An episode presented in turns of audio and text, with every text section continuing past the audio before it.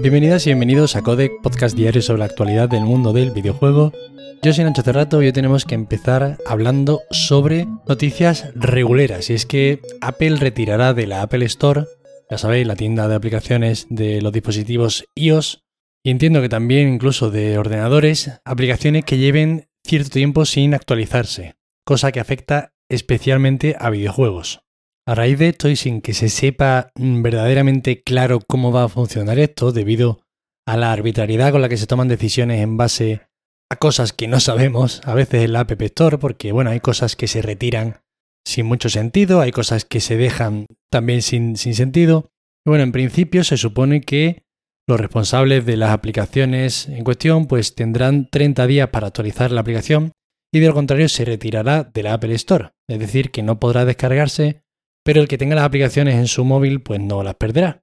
¿Qué pasa aquí? Bueno, pues que esto afecta especialmente a los videojuegos por su carácter, bueno, de producto cerrado, ¿no? Sacas un juego, lo actualizas y lo mejoras hasta cierto punto y luego no lo tocas a no ser que, bueno, que hagas actualizaciones cada año para hacerlo compatible pues con la nueva versión del sistema operativo, con el nuevo móvil o pantalla, con lo que sea. Pero bueno, no son aplicaciones, pues yo que sé, como Twitter, que continuamente necesitan de ir actualizándose porque no están numeradas, no se cierran la aplicación y se lanza la nueva. Vosotros me entendéis, ¿no?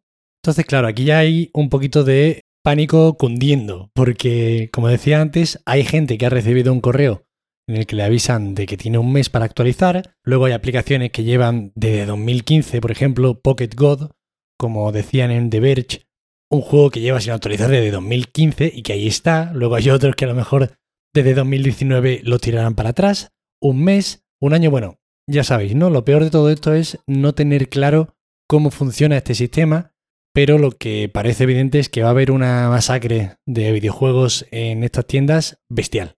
Además de juegos, yo que sé, antiguos y muy típicos de dispositivos iOS en general, que yo creo que, bueno, va a ser muy triste perderlos por algo como esto. Además, como luego funcionan tan mal a veces los procesos de reclamación, y bueno, eso, que, nada tiene mucho sentido, pues más cabre aún con el tema.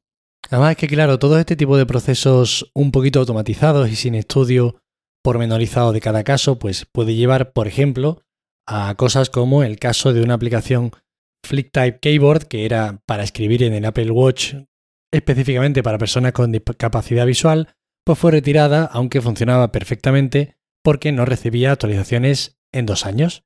Entonces, bueno, en resumen, además de los problemas para los responsables de las aplicaciones, también, bueno, supone un cierto problema para los usuarios de todos estos dispositivos que quizá tengan aplicaciones que pueden seguir funcionando perfectamente en, sus, en su hardware, pero que se ven obligados a actualizarlo porque Apple fuerza a que estas aplicaciones se actualicen a la última versión y que dejen de funcionar en dispositivos antiguos. Veremos a ver cómo acaba todo esto. No pinta bien, la verdad, pero bueno, intentaremos hablar de esto en un tiempo para ver si la cosa ha sido un auténtico desastre o no tanto. Se desestima la demanda que enfrentaba Sony por acoso y discriminación sexista. No sé si recordáis, en noviembre de 2021, que estuvimos aquí hablando de una demanda que una ex empleada de PlayStation había registrado contra la compañía, a la cual se habían sumado ocho mujeres más, y bueno, que desde Sony dijeron que se iban a tomar completamente en serio y que iban a estudiarla.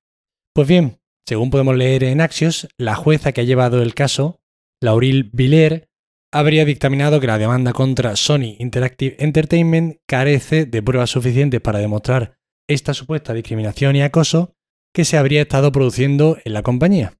Sin entrar en detalle, evidentemente, porque este no es el podcast para ello ni tengo la más mínima idea, parece ser que la jueza habría desestimado más bien las acusaciones de discriminación salarial, pero parece ser que esa otra parte de la denuncia, que eran los comentarios denigrantes, insinuaciones sexuales, etc., podrían generar, según esta jueza, nuevas acusaciones.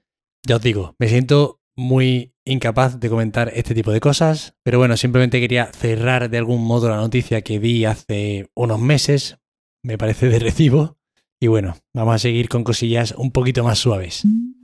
Koei Tecmo toma nota de lo que hizo Capcom y aumentará en un 23% el salario de sus empleados debido a los buenos resultados financieros del último año fiscal. Noticia buenísima, la verdad. da un poquito para hacer la broma, ¿no? Con respecto a los juegos de Koei Tecmo, porque bueno, tienen un poquito de fábrica de moldes y de copia-pega, pero bueno, mira, hacen sus juegos un pelín guarretes, pero pagan bien a los empleados, o bueno, van a pagar mejor y valoran a sus empleados, porque bueno, están haciendo aquí medidas con el objetivo, por ejemplo, de mejorar la satisfacción laboral de los empleados. De hecho, se estima que de media estos trabajadores cobrarán 560 euros más. La noticia se da en yenes, pero entiendo que no servirá mucho ese dato. Y además, entre los planes de la compañía estaría el de aumentar el salario mensual de las nuevas incorporaciones, que actualmente se sitúa en los 436 dólares, y pasaría a los 2.260 dólares. Yo no sé si esto está mal o que yo no esté entendiendo algo aquí, pero bueno, es sin duda espectacular la, diferencia, vaya para alegrarse por los trabajadores de Koei. Para quien no esté ubicado, Koei son los legendarios de los Samurai Warriors, de los Dynasty Warriors, juegos a los que de hecho yo les he dedicado bastante tiempo, sobre todo de mi infancia. Y bueno, estos últimos han sido el Irule Warriors y van a hacer, bueno, van haciendo de muchas franquicias este tipo de juegos de mata ejércitos con tu espada o alabarda grande. Y estas son todas las noticias de hoy. Espero que os hayan resultado muy entretenidas. Ya sabéis que para cualquier queja, sugerencia o comentario me tenéis en arroba Nacho Cerrato en Twitter. Agradeceros mucho, como siempre, que estéis ahí al otro lado escuchándome, que empecéis otra semana conmigo y bueno, que espero que hayáis tenido un fin de semana muy bueno porque el mío ha sido probablemente de los mejores de toda mi vida. Un saludito, nos vemos mañana, os quiero mucho, hasta luego.